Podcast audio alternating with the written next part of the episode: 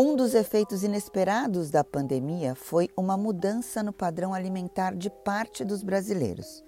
Estudos recentes atestam um maior consumo de alimentos saudáveis.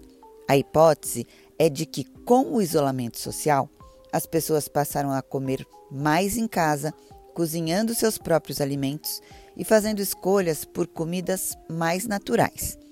É bom salientar que, como tudo no Brasil, a busca por uma alimentação mais saudável não está presente de forma linear em todos os grupos sociais, uma vez que nós somos um país bastante desigual e a pandemia acentuou isso. As pessoas em situação de vulnerabilidade passaram a comer mais alimentos ultraprocessados, o que acabou acendendo uma luz vermelha para os sinais de insegurança alimentar. E essa situação paradoxal cria, por um lado, a busca por alimentos mais saudáveis, e, por outro, há também a urgência de que eles sejam mais acessíveis à maior parte das pessoas. Uma coisa, no entanto, é certa: a alimentação está ganhando cada vez mais espaço na nossa sociedade. Com isso, passa a chamar a atenção do ecossistema de inovação, abrindo espaço para um trabalho de empreendedorismo de ponta nesta área, as chamadas food techs. Para quem ainda não está muito familiarizado com este termo, as food techs, de uma maneira simples, são empresas de tecnologia que têm reformulado o mercado de alimentos no Brasil e no mundo. E os números são surpreendentes. Até 2022, o mercado global de food techs deve ultrapassar 250 bilhões de dólares. Enquanto que aqui no Brasil há atualmente pelo menos 332 startups atuando no setor em 16 diferentes segmentos, de acordo com uma pesquisa da Liga Insights. Bem-vindos ao Engole Essa, um podcast que faz uma reflexão sobre como nos alimentamos.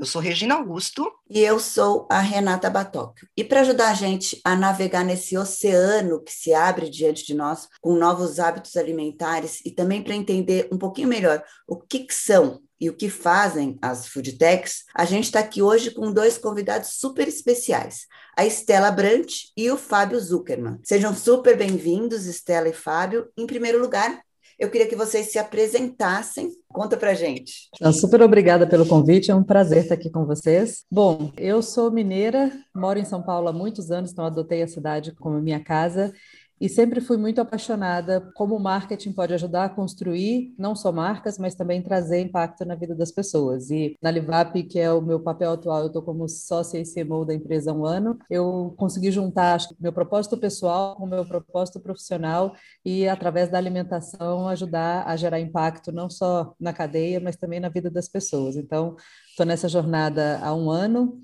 Antes disso, trabalhei na Ambev durante muitos anos, praticamente uma vida, uma empresa que eu admiro muito, e me joguei aí nesse mundo de startups é, na 99, quando eu me encantei pelo poder de uma startup em, de fato, gerar essas soluções reais para problemas reais que eu acho que o mundo precisa tanto, né? Então, a tecnologia nos ajuda muito nisso. Fábio? Olá, obrigado aí pelo convite, é um prazer participar com vocês. Sou Fábio Zuckerman, sou formado em hotelaria, gastronomia, sempre um grande apaixonado por alimentação. Tive sempre uma, uma questão, uma briga com a balança por muitos anos da minha vida, e ainda tenho, não vou negar, mas né, briguei com a obesidade mórbida aí por muitos anos. Em 2013, minha esposa se tornou vegana, grávida da nossa terceira filha. É, eu sabia que eu ia precisar mudar meus hábitos alimentares, meu estilo de vida, né, de alguma forma, não sabia quando e como, mas eu sabia que era de extrema necessidade isso, né? Não, não pensava na possibilidade de ser vegano naquela época. E quando a Dani, minha esposa, se tornou vegana, grávida da Alice, nossa terceira filha, né? Uma gestação já vegana, para mim foi uma fui muito resistente, né? Eu não acreditava nessa possibilidade ter, né? Um, né, uma gestação vegana e criar filho, né, sem proteínas de origem animal. Na época, nosso filho do meio também se tornou vegano e aí né, foi assim uma grande descoberta e uma necessidade eu navegar por alimentos que me ajudassem nessa transição, né? Então, para mim foi a, essa mudança aí veio através realmente do amor aí, né? Uh, pela família, pelos alimentos e a necessidade, né? De transformar minha saúde, de descobrir novos sabores e assim a necessidade daquelas gordices, vamos chamar assim, aqueles alimentos mais indulgentes, né? Tipo linguiça, é, o, requeijão, cream cheese, né? Mozzarella. Como eu vou ficar sem tudo isso, né? Então a gente realmente chegou aí nesse tempo, depois de quatro anos da transição dela, eu acabei me tornando vegano naturalmente, né? Eu fui bem resistente ainda, mas até que eu conectei todos os, os efeitos, né, do, do, dos impactos das minhas escolhas que iam além da minha saúde, e aí realmente eu renunciei a derivados de origem animal, não deixando de gostar, né? Foi aí que a gente veio em busca desses análogos a carnes e queijos, e hoje acho que a gente tem esse reconhecimento aí na indústria por realmente unir a indulgência aí com a saudabilidade. E hoje o Grupo Planta é formado por restaurantes, produção e distribuição de alimentos tradicionais em versões 100% vegetais. Então, hoje é formado pela Green Kitchen, que é a nossa cozinha, que é um braço de educação né, para o consumidor, para mostrar como é gostoso e possível comer bem nesse mundo que os queijos derrete, gratinam, que dá para usar no doce, no salgado. E aí a gente tem o braço industrial da Jerônimo. A Jerônimo Foods já tinha uma linha veg style nos principais mercados do Brasil, além da produção e terceirização para grandes varejistas. A Jerônimo hoje é o nosso braço, né? Eu entrei como sócio e braço industrial desses nossos análogos, que está entrando agora nos principais redes de supermercados e food service também, e a básico Plant Food, que é o braço de queijos aí, lácteos cremosos e fatiáveis tradicionais, tipo queijo Minas, frescal, parmesão, cheddar, requeijão, caju-piri. E hoje é o grupo Planta, então, né, a gente teve uma fusão aí dessa, dessas três divisões e estamos aí navegando nesse mundo e realmente a pandemia acho que deu uma acelerada na conexão dos consumidores, né, e entenderam que que as nossas escolhas alimentares iam além de doenças crônicas né, e saúde, e também botaram aí valores ambientais e humanos na conta, e acho que isso trouxe uma aceleração. Bárbaro, e a gente tende a achar que food techs são apenas as empresas de tecnologia ligadas a aplicativos de compra e entrega de alimentos, mas a gente tem visto que esse universo é de fato imenso. Conta um pouco para a gente dessa trajetória da Livap e como que a pandemia tem transformado e também acelerado o, os negócios da empresa. A gente tem um portfólio completo de alimentação que é gostosa, natural, prática, com uma experiência que encanta e gera impacto em toda a cadeia. Então, essa junção, a indústria da alimentação, por um lado, ela sempre construiu um, um alto desperdício, produtos ultraprocessados, cadeia cheia de intermediários, sem muita transparência em relação à qualidade, a ingredientes, e por outro lado, as pessoas querendo cada vez mais comer melhor, viver melhor, preocupada com o impacto, e ainda tendências se acelerando muito, não só em alimentação, mas nas pessoas como um todo, né? Tendências de bem-estar, de personalização, dessa própria preocupação com o impacto, as pessoas saberem de onde vem o que está comendo, e a digitalização, que já era uma tendência, com a pandemia se acelerou cada vez mais. Então, a busca pelo alimento saudável, especialmente a comida natural, mercado de orgânicos, ingredientes de qualidade e também o plant-based que vem crescendo numa velocidade muito grande, mostram o quanto as pessoas de fato buscam e precisam se alimentar melhor, né? E é difícil comer bem. A gente sabe que tem a dificuldade de acesso, de custo, de é, local mesmo onde encontra, a preparação, assim, se a gente come pelo menos três vezes por dia, que é um mínimo aí que eu acho que a gente tem de, de quantidade de refeições por dia, são mais de mil refeições no ano. Então, comer bem é difícil, dá trabalho. Então, a proposta da Livap é trazer essa praticidade e sem abrir mão de nenhuma das grandes necessidades que as pessoas têm quando buscam comida. Né? Então, você não pode ser ou prático, ou saudável, ou gostoso, ou sustentável. O que a gente acredita é numa proposta que a gente chama do mundo do E. Como é que através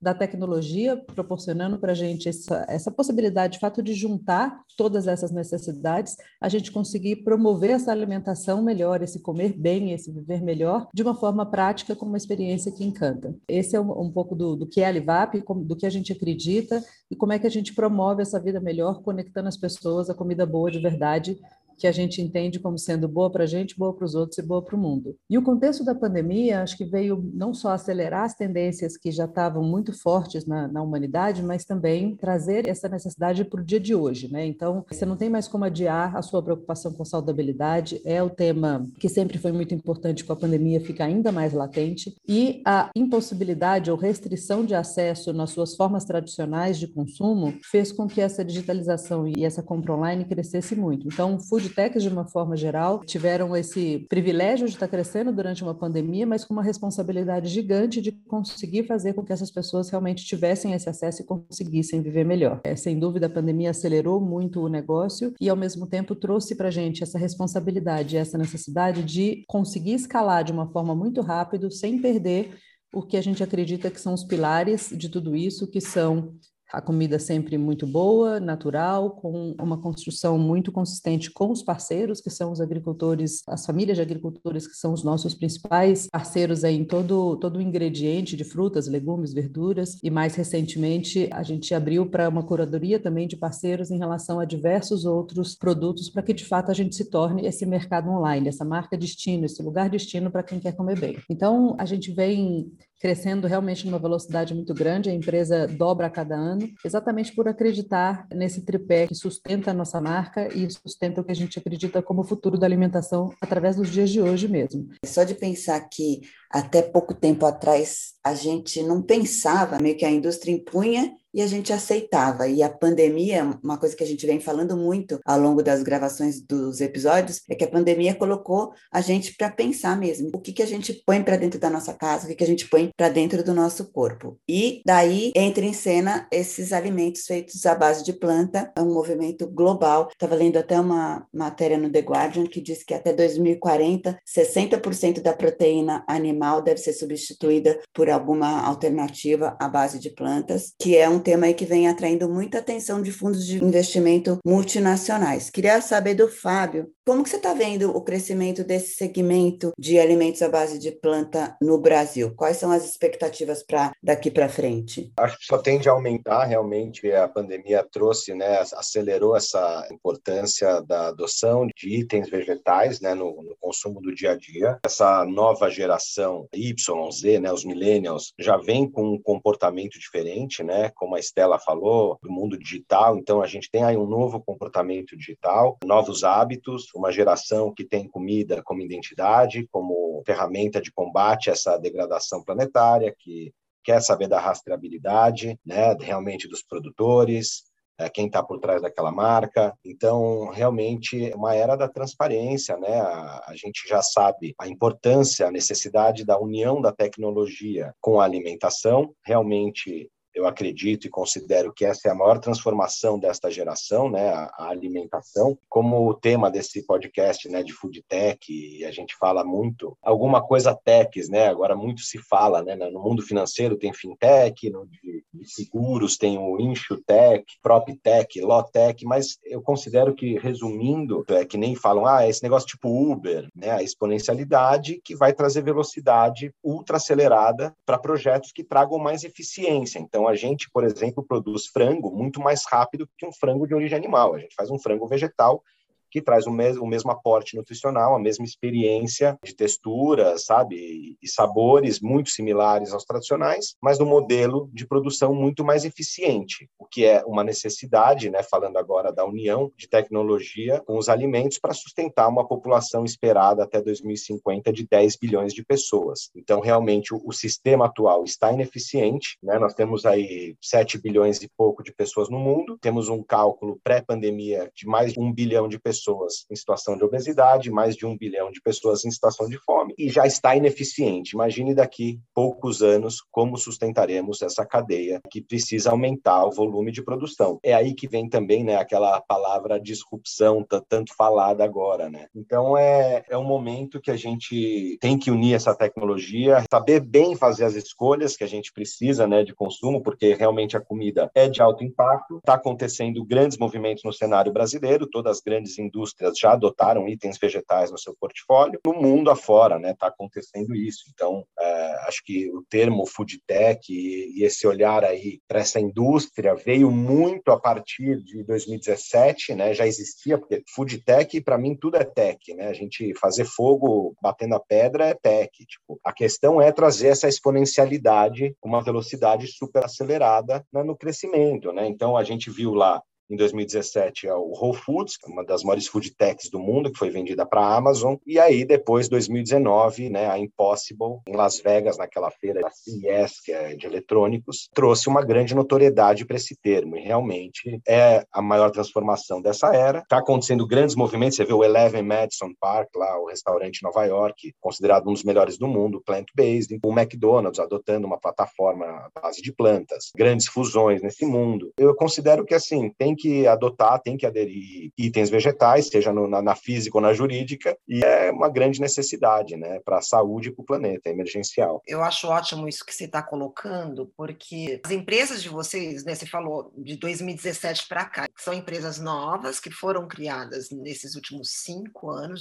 mas que estão ganhando destaque. Este sufixo tech, né, de tecnologia, ele nos dá essa exponencialidade que você falou. Você falou um pouco do, do frango criado em laboratório, que eu imagino, mas aí eu queria também, Estela, no caso de vocês, assim, dados, logística, como que essa tecnologia no dia a dia ajuda até na questão de conhecer o público que vocês atendem, enfim, pode dar um exemplo do uso da tecnologia e, e, como ela acelera processos e ajuda no dia a dia das empresas de vocês? A tecnologia é, é muito do que faz com que a gente consiga ter essa exponencialidade que o Fábio trouxe, essa eficiência e a gente conseguir fazer isso de uma forma muito prática, não só para o consumidor, mas também em toda a cadeia. Acho que são duas principais frentes. Uma é a experiência do cliente, cliente de uma forma que encante, que surpreende, e outra é em eficiência de operação. Então, falando um pouco de experiência do cliente, a gente vê praticidade e confiança é um dos benefícios que ele quer e precisa muito. Então, só de ser do aplicativo para sua casa, com uma, uma usabilidade moderna, fácil de comprar, que você sabe que vai chegar como você esperava, que o app vai funcionar, que a gente tem todo um sistema de atendimento e de encantamento do consumidor que faz essa experiência de compra acontecer da forma que promete. Né? Então, a gente tem um, um acesso, uma inteligência de dados que traz esse conhecimento profundo e faz com que a gente consiga personalizar a sua experiência, mapeando a sua satisfação, oportunidade de melhoria em tempo real. Eu faço isso através de nota que a gente recebe para cada produto que a gente faz,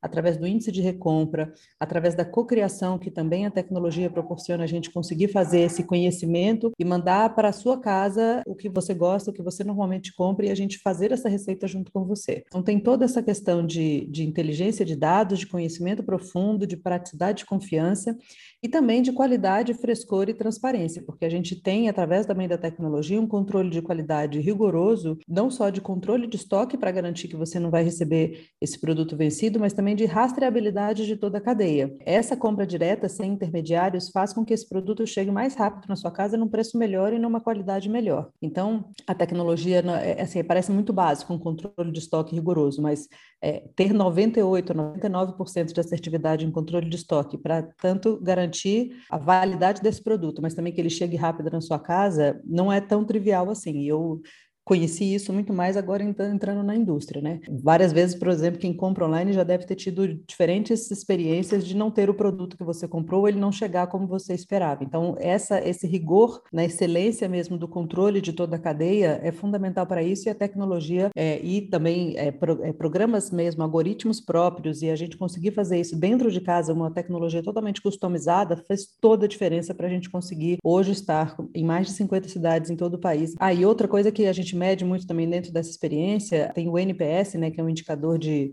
chama Net Promoter Score, o quanto as pessoas recomendam essa marca para outra pessoa, é um indicativo de que a gente tem um padrão de qualidade muito alto. Então, ter um índice de 80 como NPS é um fator que, que nos garante que a gente está acertando nesse caminho dessa experiência e esse impacto no cliente, que é a quantidade de problemas que tem em toda a jornada, muito, muito baixo. Do outro lado, que é como é que a gente faz com que essa operação seja eficiente, o canal próprio, integrado com operações e permitindo esse controle de demanda e planejamento logístico praticamente preciso, com mais de 98% de precisão de controle de estoque, faz com que a gente consiga fazer isso de uma forma realmente enxuta, ágil e com bastante agilidade e inovação. Então, desde software proprietário, algoritmo proprietário, rastreabilidade, a gente sabe de cada bolinho de cenoura que a gente faz, de onde veio aquela cenoura, de quando ela foi plantada, qual foi a receita que foi feita, onde foi produzido isso, e com essa rastreabilidade, a gente consegue ter não só a operação ágil e escalável, mas um controle de qualidade muito grande. Então, isso eu acho que é um pouco um retrato de como a tecnologia pode trazer eficiência, exponencialidade, satisfação, cocriação e uma agilidade e uma capacidade de inovação muito grande. E você, Fábio, você tem um, algum exemplo concreto que você pode trazer para a gente da, do uso da tecnologia intensiva, assim, e como que ela facilita o processo? Tudo é, tem tecnologia, né? Os marketplaces que hoje, né, fazem parte do nosso dia a dia, com entrega, né, seja motoboy, tecnologia de correio, embalagens térmicas, tudo é tecnologia, né? É muito importante. Eu acho que esse é um termo que também assusta um pouco as pessoas, né? Quando fala ah, o hambúrguer da base de planta, assim, é de uma food tech, fala, nossa, é um hambúrguer, o que que, é que fez? Um bolinho de terra e botou um chip lá dentro. É. a, gente tem aí, a gente tem alguns paradigmas e preconceitos a serem quebrados, né? Como a ela falou que isso deveria ser um dever de todos, né? Mil refeições por mês para cada pessoa e três vezes por dia, né? Mil vezes no ano. Todo mundo entende de comida, é algo que todas as pessoas entendem. Então a gente trocar algo, né? A comida não é só o ato de, de comer, de alimentar, né? Tem memória afetiva, tem muita coisa envolvida em torno da comida e não tem nenhuma tecnologia no mundo que retire a vontade, a necessidade de comer e o prazer de comer. A gente tem que realmente fazer um grande trabalho na educação dos consumidores. Acho que as redes sociais também é uma super tecnologia e trouxeram muitas informações e a gente hoje trabalha realmente educando os consumidores. É uma grande transformação. A Green Kitchen é nosso braço de hospitalidade e é muito legal porque a gente tem um poder de educação do consumidor. A tecnologia veio para ficar cada vez mais acelerada e ela vai em tudo a tecnologia. Eu acho que a gente tem que trabalhar realmente nesses preconceitos criados em algumas em torno de algumas palavras, né? Food tech, a base de plantas. Então, é legal porque os consumidores estão se questionando, fala, que, do que é feito o hambúrguer à base de, de plantas, né? Mas nunca pararam realmente para se perguntar do que é feito o hambúrguer de carne, o que, que vai naquele hambúrguer, como é feito aquele hambúrguer. Está invertendo esse cenário. Claro, cada vez mais o mercado tem mais maturidade para isso, para entender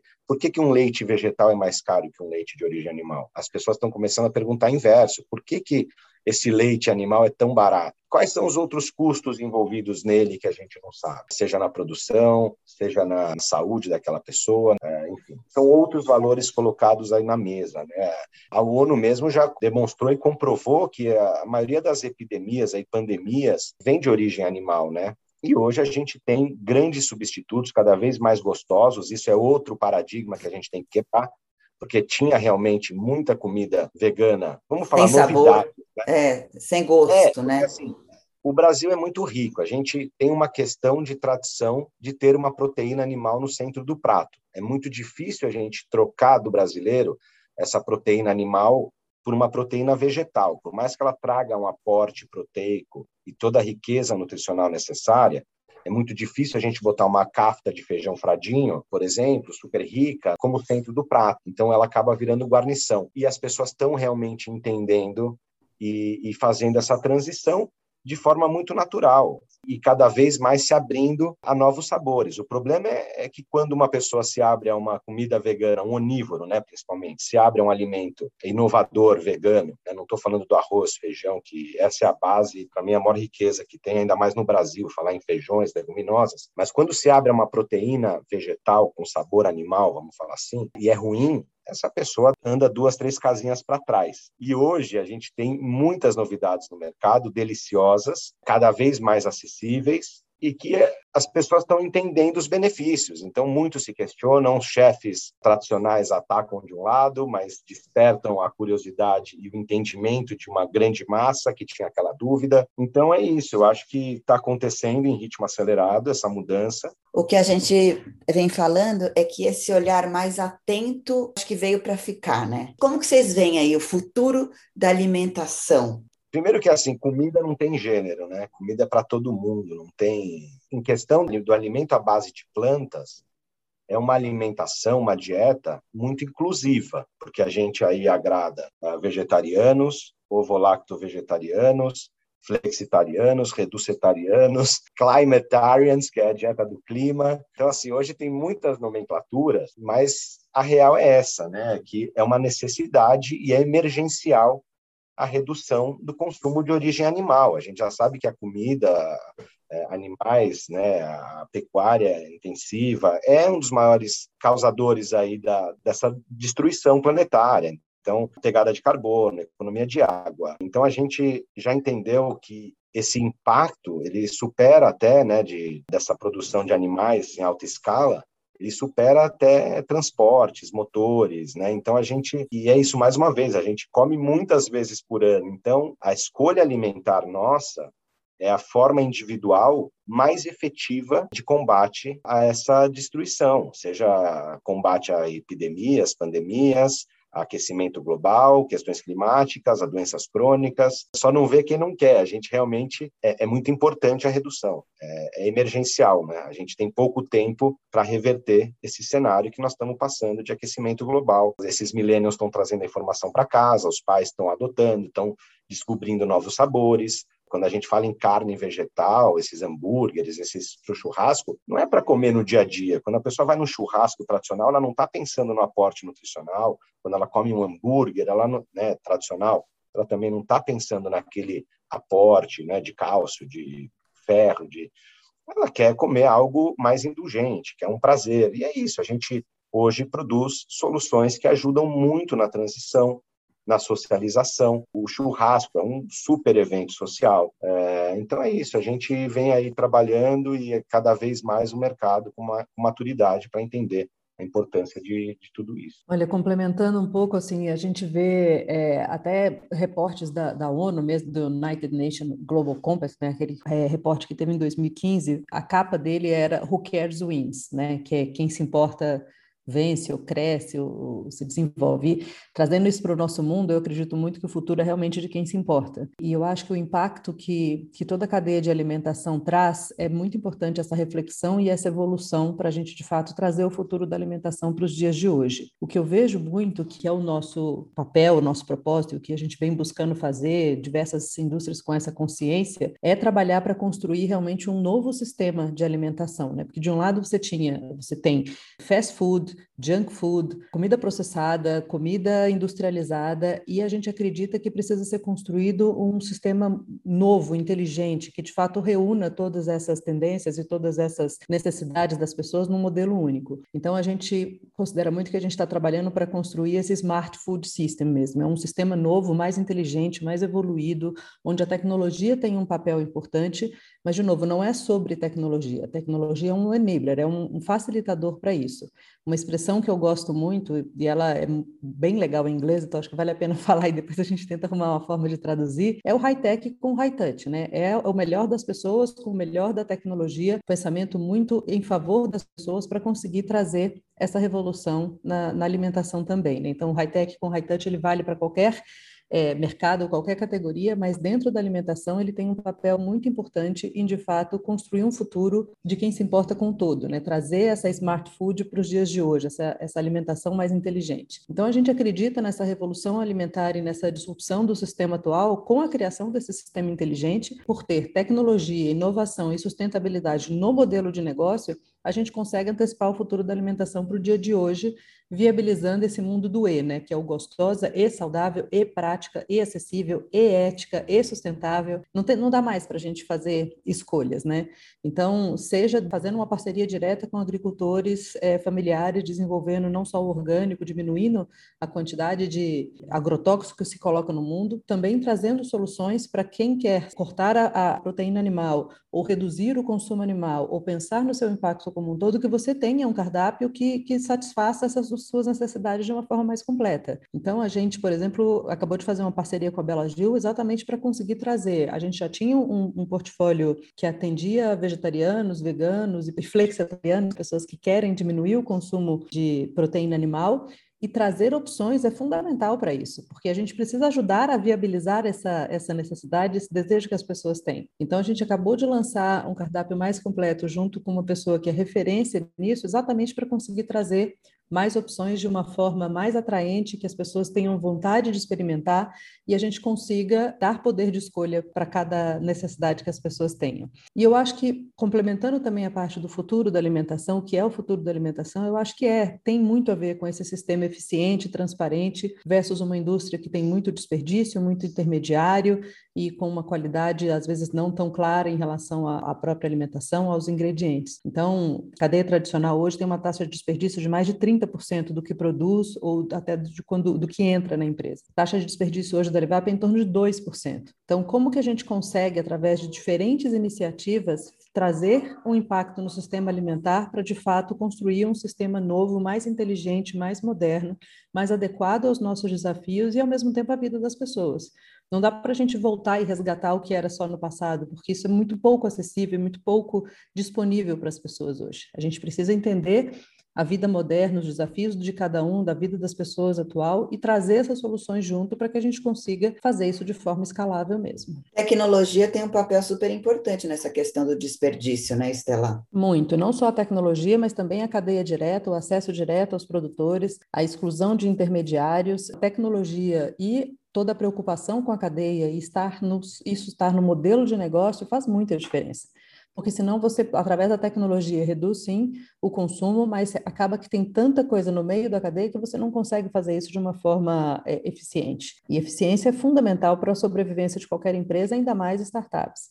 Então, é, essa preocupação tem que estar realmente, de fato, intrínseca no modelo de negócio ou não fica de pé. Então, é uma preocupação muito grande de, de construir o bom para todo mundo. Tem que ser bom para a pessoa, tem que ser bom para os outros, tem que ser bom para o mundo e tem que ser bom para a empresa. Senão, não sustenta. E não tem como fazer isso de uma forma que seja longeva. Eu adoro esse conceito porque ele é, ele é muito inclusivo também, né? Quando você coloca o E aí, que, que você enfatizou bastante, Estela, eu acho que você inclui perfis diferentes e trajetórias né, e procedimentos diferentes, e, e, no fim é isso. Acho que a gente tem uma pluralidade muito grande no Brasil, né, de, de realidades diferentes, de histórias diferentes, mas o que as pessoas têm em comum é que todas precisam comer três refeições no mínimo por dia, e eu acho que aí tem sim uma grande oportunidade. Esse papo tá ótimo, mas a gente está se encaminhando para o final. Ótimo é pouco, Gigi, mas infelizmente o nosso tempo está acabando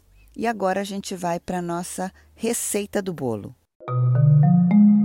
Receita do bolo.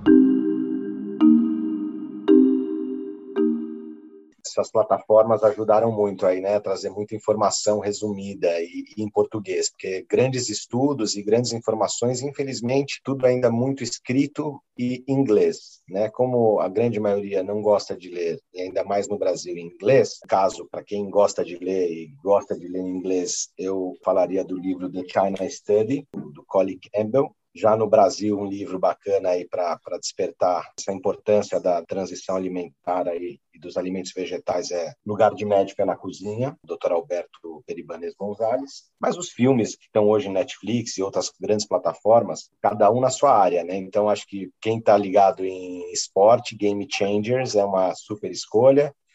É, quem está ligado no, na maquiagem, no make-up, esse Save Half, né, do Coelhinho de teste em animais para a indústria de cosméticos, temos aí Forks, for, forks Over Knives, é, enfim, hoje tem né, Amazônia em Chamas, a gente tem vários filmes aí ligados a, a, aos impactos, né, o, o, Professor Polvo, então é isso, e acho que aplicativos, né, a gente tem aplicativos hoje que você escaneia o código de barras e, e vê já a procedência, vê ingredientes, né, então é, tipo Happy Bunny, é um aplicativo que você escaneia produtos, o Cow, que dá uma, a localização de restaurantes com opções é, vegetarianas, veganas no mundo inteiro, então ele ativa por geolocalização. Então, acho que essas aí são dicas que eu, que eu utilizo no dia a dia. Maravilhosas. E você. Estela? Quero todas, já anotei aqui para várias que eu ainda não assisti para assistir também. Eu vou em três frentes. Acho que uma é um conteúdo mais denso, mas que me abriu muito a cabeça e me mostrou, é, não só com dados, mas também com discussões bastante profundas, é a própria discussão do Fórum Econômico Mundial em Davos Eu acho que as, as, os grandes debates que tiveram lá trouxeram essa preocupação urgente com alimentação e com o impacto que isso traz no mundo de uma forma muito importante. Então, é um conteúdo mais denso, mas que, que traz uma profundidade e uma visão completa do impacto disso na vida generalizada das pessoas, que, que de fato mexeu muito comigo.